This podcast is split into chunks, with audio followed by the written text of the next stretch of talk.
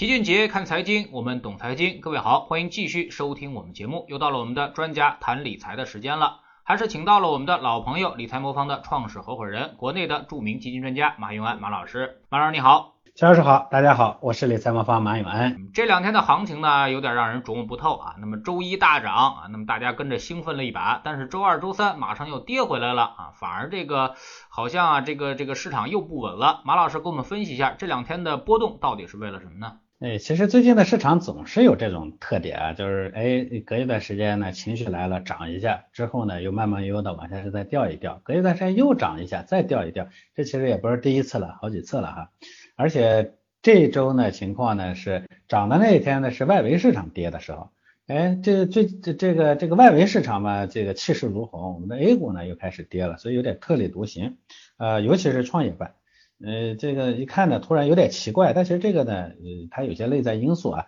首先其实是大的环境，我一直说我们现在呢其实是在市市呃牛市的第一阶段与第二阶段转换的这个中间期。新资金呢没有进来，旧资金呢在里头呢，它总是还有点疑神疑鬼，有点担心，对吧？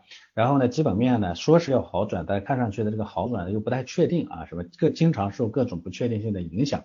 那再加上呢，这个时候呢，大家对于这种外部的环境呢就特别敏感啊，所以你看跌的原因是什么呢？之前会出手打压上市公司嘛，降低股票质押风险，对不对？同时还有一个新闻呢，大家都看到了，央行呢加强了对平台经济的监管，所以呢，市场呢一看这种信息呢，马上就开始，哎，开始开始开始担忧。这其实我就说的叫第一阶段的老狐狸斗法阶段的一个呃特点，那也是第二阶段的新资金没有进来，基本面没有跟上之前的这样的一个特点，因为老资金呢总归是警惕的，是吧？说的好听一点叫警惕，说的差一点呢叫疑神疑鬼，是吧？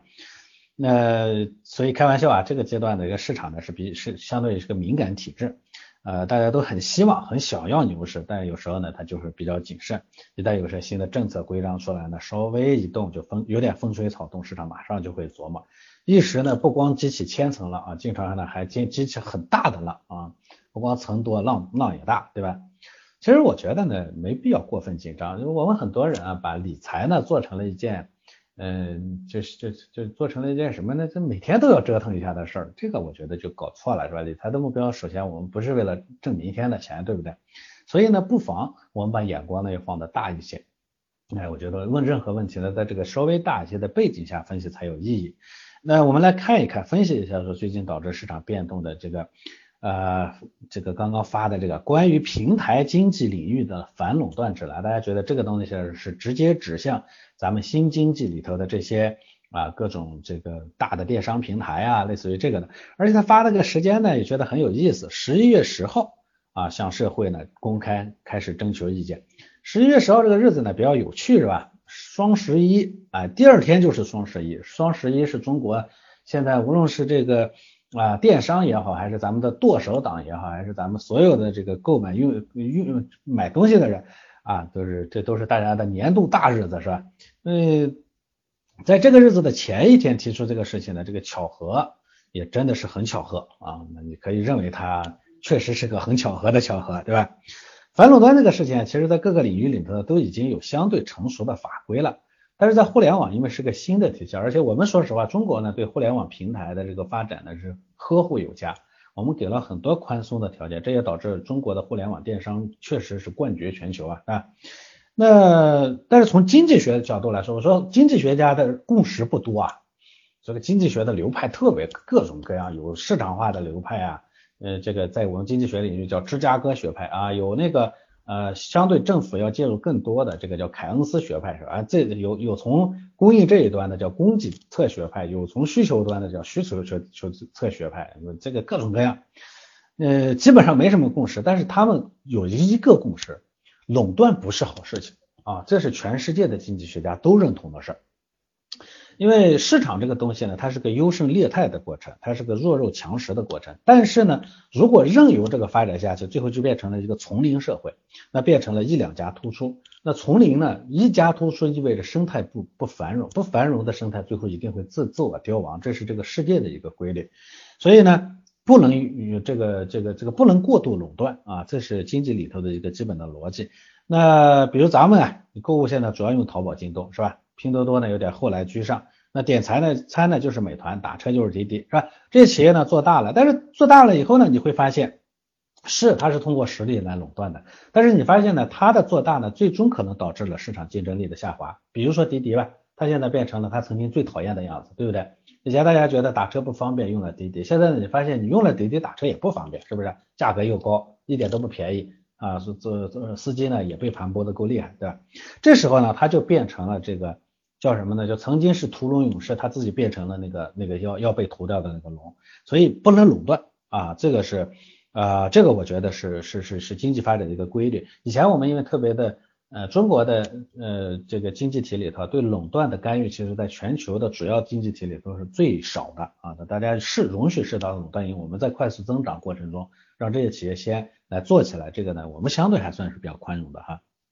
那但是现在呢，确实这个带来了很多负面的影响。你比如说双十一，我这两天呢看到一张截图啊，是某品牌的商家的一个群里头控诉某宝，说平台呢擅自修改产品的价格，也没有跟商家商量，就是为了去冲平台的销售额，很轻易的就牺牲了商家的利益。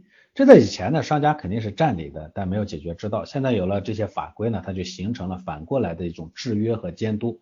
我一定要说啊。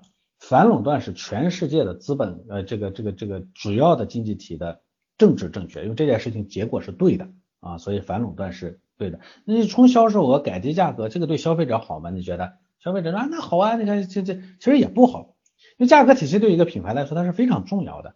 消费者一看你这个价格说变就变，以后他也他也不敢买了。其实你相当于变相的毁了一个品牌，你老这么干的话，那么品牌毁了，最后客户感受到的什么呢？那我们客户呢为品牌付钱，是因为我们认同它后面的那个质量。你把品牌毁了，那么最后又变成假货横行了吗？对不对？所以最后对客户来说也是不利的，对于经济的长期发展来说它是不利的。那个很优秀的产品，就因为品牌才这么乱来，买方和卖方的共识没了，信任也就没了，是吧？这个互联网发展它太迅速了，以前更多的是个丛林规则，是野路子，所以大家各种姿势撒丫子跑，谁跑出来谁就赢了，是吧？但是现在呢？进入了这样一个成熟期，所以我认为呢，这种监管呢，它是对的。嗯，当然你可以理解为这是一个破局之路，因为监管严格，它并不是去打压。嗯，严格的就是过度的垄断，其实最终损伤的也还是所有的参与者，是损损伤的是这个生态。所以呢，我认为这一次的这个监管的制度的严格呢，它其实是一种开拓，而不是一种打压。啊，它给更多的机构呢，给平平平等的空间。啊，通过一个好的机制去刺激良呃促进良好的良性的这个竞争和刺激，所以它是个好事情。我觉得市场对这种的担忧呢，完全是担忧错了方向啊。嗯，那么这个但是从结果上来看啊，我们看到这个无论是香港的这个股市还是 A 股来说的话，这些科技股啊，这个在昨天啊都发生了比较大的跌幅啊。你像阿里、呃京东啊，那么这都奔着快百分之十跌了啊。那么这个您怎么看啊？那么这个这个短期的跌幅。呃，大概什么时候能够止住，或者说是这个这个这个事件的影响啊，会持续多长时间？哎，我这这我觉得这就是好事情啊，因为我们前面分析说这件事情其实对生态来说它是个有利的事情。那短期里头的冲击呢，最后一定会通过总量的增加呢来补偿上。嗯，我们投资做投资啊，就是为什么要看得更长远一些？因为往往短期的情绪会给你带来长期的机会。所以我个人觉得呢，这种冲击想多了，不会有特别大的冲击。那只是说呢，我们的这个呃生态呢，如果更好的话呢，我们说白了，从无论是对京东还是对呃对淘宝这样的平台来说呢，这件事情的推出呢，可能会更有助于它健康的发展。那这也不是说长期的问题，它就是个短期的问题。短期里头任由现在的这种垄断下去的话，我说实话，我觉得中国经济每天都在受到受到影响，因为我们是一种互联网从业企业。我们已经深刻的感受到，因为这种流量的垄断所导致的低效。你比如说，那那这种低效呢，反过来说，你京东和淘宝的服务也上不去，最终客户的信任反反而会下降。我觉得这件事情呢，嗯，市场的反应呢是错误的，不是说呃过度的，是错误的。当然，我们说是市场永远没错。我说的从从稍微长一点的角度上都是错误的。那我觉得这种下杀呢，对我们来说带来的是机会。我想很多机构投资者都会认看到这一点。所以这种影响呢，应该很快会过去。啊，嗯，虽然它的实质性的对上对这些企业的影响呢，会会维持一段时间，但是呃，股票市场它是看预期的，如果它这个预期呢一旦会转过来，马上认识到这种事情呢对这个企业的中长期利益是有利的，那么预期很快会补回来，所以我觉得冲击不会太多。嗯嗯。其实呢，这个反垄断在各国都有啊。那么，但是呢，我们看看美国的例子，其实就知道了啊。其实反垄断是非常非常困难的啊。你说，呃，我们常说这个坏人啊，就知道在哪儿啊，那么一眼就能看出来。你说这个微软垄断不垄断？说这个谷歌垄断不垄断啊？其实它肯定是垄断的啊。但是反正这么多年，我们发现这些科技股啊是越来越强大啊，越来越市值越高啊，甚至这个两极分化。会越来越这个清晰啊，那么美国的这个整个的一个科技发展呢，也会呃越来越好啊，越来越先进啊。那么这个东西呢，其实是怎么说呢？是把这个生态环境啊，其实是是是让它更加净化啊，那么有更有利于这个经济的发展。但其实呢，这个反垄断，刚才马老师也说了，是政治正确的一个东西啊，也就是说，他把这个东西呢摆出来啊，但是具体怎么执行，其实是挺困难的一件事啊。不知道马老师怎么看？是的，其实你想在一个专业的独一的领域里头去反垄断是非常困难的。你比如说，就我刚才举到滴滴，那你说滴滴你怎么去反垄断？其实你很难对它进行反垄断。中国的互联网企业呢，其实存在着一个问题，就是它的跨界业务太多了。全全世界的互联网企业里头，中国的互联网企业进入没有一个是不进入金融的，基本上全都在进入金融。啊，你像原来咱们某百度呢，这个什么领域它都进，什么快递它也做，什么外卖它也做，什么这个拼啊拼单它也做，什么它都做。这种呢，其实它其实涉及到跨界的垄断，而跨界的垄断呢，它有可能会带来生态的下滑。像谷歌也好像美像微软也好，在美国的企业呢，跨界也做，但是它做的相对会比较少，你很少见到。啊，这个这个除了 Facebook 是在金融上花了很大的精力以外，谷歌在金融上其实相对花的精力恐怕比咱们的百度要小得多得多，对吧？那同样，其实像这个微软的在这些跨界的是上面的这个影响呢，肯定是小很多很多。我觉得这一点上其实是这一次呢说可能会去抑制的。我觉得这种事情是是是有利的，因为你不可能在所有的方向上都做的特别好，但是因为它的体量存在，它有可能压制了在别的方向会做得更好的企业的出现。嗯嗯。那么说到这个双十一呢，最近网上也出了个新段子啊。前段时间大家自称是打工人啊，那么最近呢又都成了这个尾款人啊，纷纷吐槽这个商家的套路。马老师怎么看这种自嘲啊？那么类似于六幺八呀、上双十一啊这种大型的购物狂欢节，是不是一种这个消费陷阱呢？呃，这个事情呢，我觉得应该分开来看啊。先付定金再付尾款，这其实不是什么新鲜招数啊，只是双十一呢今年把这个做得更花哨了。我觉得这是。呃，从其实从花钱的角度来说呢，我们的社会花钱的方式一直在变。最早呢，它就是一手交钱一手交货，后面发明了比如说分期啊，比如说先付定金再付尾款啊等等这样付钱的新的方式，这是变着法儿的换啊。但你只要最终把钱呢给我就行。所以这些呢都是让我们花钱变得更轻松更便利了。呃，一方面呢是真的轻松，以前你看中某样东西，你需要存很久的钱是吧？一次性买了之后呢，存的钱一瞬间就没有了。不仅是当下，你也要花很大一笔钱。更重要的，在买这个东西之前，你那些钱都已经放进来了。从你存钱的开始，你的每一笔钱其实就已经被你预定了。看似呢是当时的一笔交易，但其实呢是你先出钱再拿货。现在正好反过来是先拿货再出钱，那你这笔钱呢就可以在真正用到它之前产生更多的价值。那比如说拿买房子来说，我们之前提到过，说一边分期付房贷，一边去做投资。它既能减轻压力，又能通过投资所得去抵消掉银行额外收取的利息，一举两得。在这个事情上，大家其实都没什么人有有疑惑，对吗？其实我们很多人觉得说借钱买房子呢是没钱，但其实我们发现有更多的人一边在银行里头有有存款，一边还在借钱，那为啥？其实他其实意识到这个中间呢是更合算的。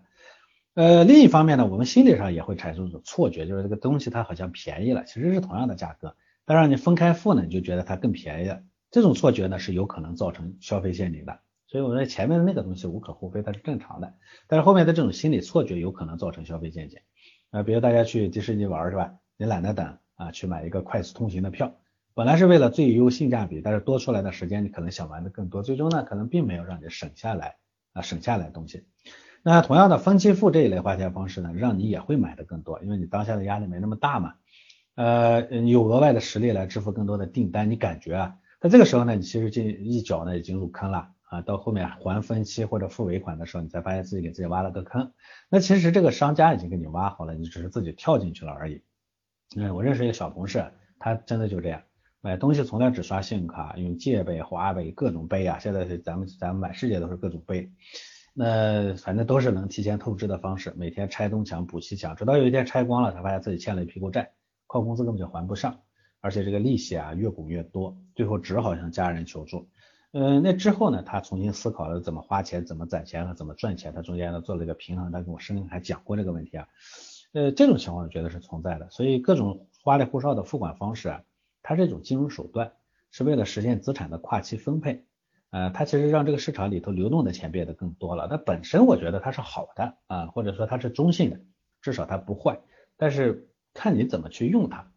那呃，就什么样的工具握在什么样的人手里头，就会产生不同的结果，对不对？我一把刀放在一个厨师手里，他给你做出美味的饭，对不对？放在一个凶犯手里头，就变成了一把杀人的刀。这就是方式，这就工具本身，我觉得它没什么问题。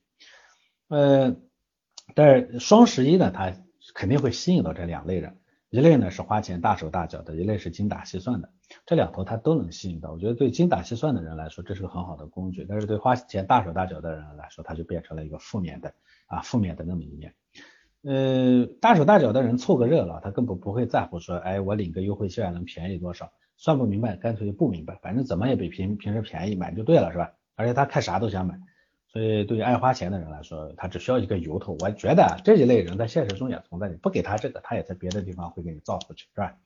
精打细算的呢，那他会参加这个中间的各种呃计算的过程，他会比别人算的更明白，是吧？但这部分人是少数。事实上，更多的人他是介入在这二者之间。但可怕的，他其实就在这个地方。当你没有明确需求的时候，没有清楚认知的时候。你就很容易会陷入我前面说的这种消费陷阱。你以为你赚到了，其实是多花了。所以是不是消费陷阱？我觉得还是要看你怎么去利用工具。我觉得最近呢，其实大家对啊各种金融工具的使用啊，包括像这种分期啊，包括这种这种这种啊消费贷款啊这种的质疑啊，更多的是说在结果上我们确实看到了，似乎它助长了这个过度消费或者这种消费陷阱的存在。但是不能因此去不停的质疑这样的一个工具。就像会有人。啊，从结果上来说呢，我们是我们人类制造的大部分的刀，其实都拿去拿去干坏事了，是吧？都去战争了，对不对？那你不能说我们把刀这个东西呢给给禁了，这好像是不对的。那我们只能从约束的角度说，尽量大家不要去战争，而不能说你大家都都都别用刀了啊。我觉得这是两种思维吧。嗯嗯。呃，最近呢，这个确实对于消费来说啊，有这个啊有保的一面，也有这个压的一面啊。那么我们也是很多人也看不清楚啊。那么您觉得现在这个，因为我们整个的经济增长嘛，这个消费现在占的比重已经是越来越大了，已经占到百分之六十了啊。那么甚至奔着百分之七十去了。呃，那么理论上来说，应该是鼓励各种消费的啊。那么但是这个借贷消费这一块，好像最近又在抑制啊。那么您怎么看这种？这这种这种相互的这个对冲或者相互这种抵消的这种政策的表现呢？我觉得啊，咱们不能把这个经济呢当做一个特别理性的说，从用一个脑袋思考的人。经济是个复杂的，它每个里头的角色和利益群体呢是有各自的利益考虑在里头的。中国呢，虽然这些年呢消费的增速大，就你前前面提到我们的经济增速里头呢消费的占比越来越大，但它并不代表说我们真正的。啊，消费的呃，消费的占比高或者合理的消费啊，占比高，我觉得这是两个层面。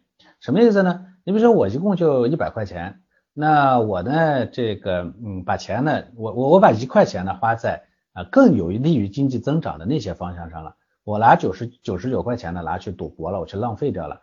哎，有一天我良心发现，我把这一块钱呢涨到了两块钱，那我增速呢是百分之百。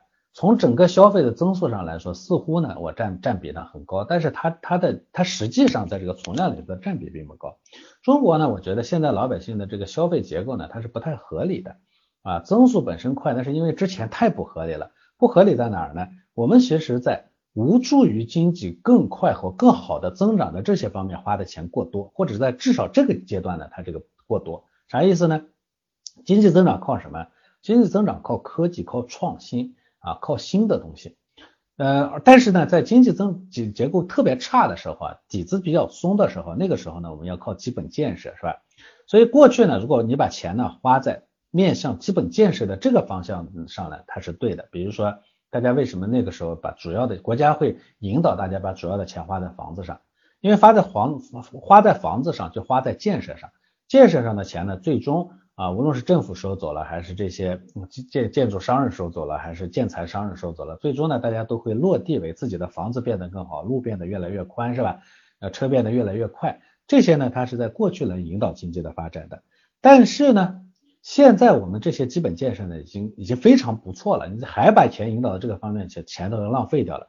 那钱就那么多，那呃这些地方浪费掉了，意味着代表明天呢，你比如说大家。吃的更好，穿的更好，用的更好，是吧？去做更多的旅游，是吧？听更看更更多的电影，听更多的戏，这些方面呢，我的消费呢就一定下滑了，对不对？它但是呢，这些方面呢催生的各种服务性的需求，它才是经济未来增长的重点啊。所以你现在看可以看到呢，经济发达的一个标志都是服务业的占比呢会越来越高。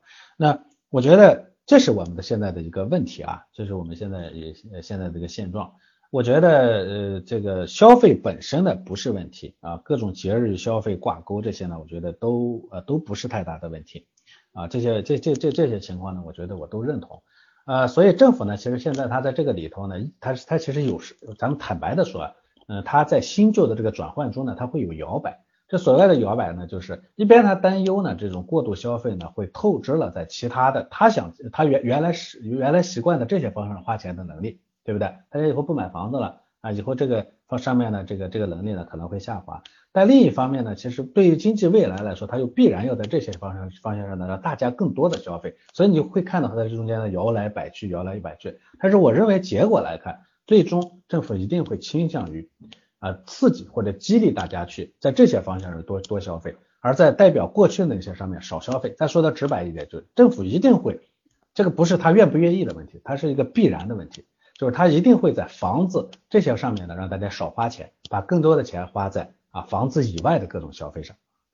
嗯，那么这种消费方式的转变背后的原因是什么呢？当下这种各种节日啊必然与消费强势挂钩的现象，您又怎么看呢？呃，我觉得从背后的原因来说呢，那是其实相对比较简单，就是两层逻辑你去看待这些问题。第一层呢，就是说，因为政府呢，它要管理经济，它必然要在。要要走个平衡，它不能走极端。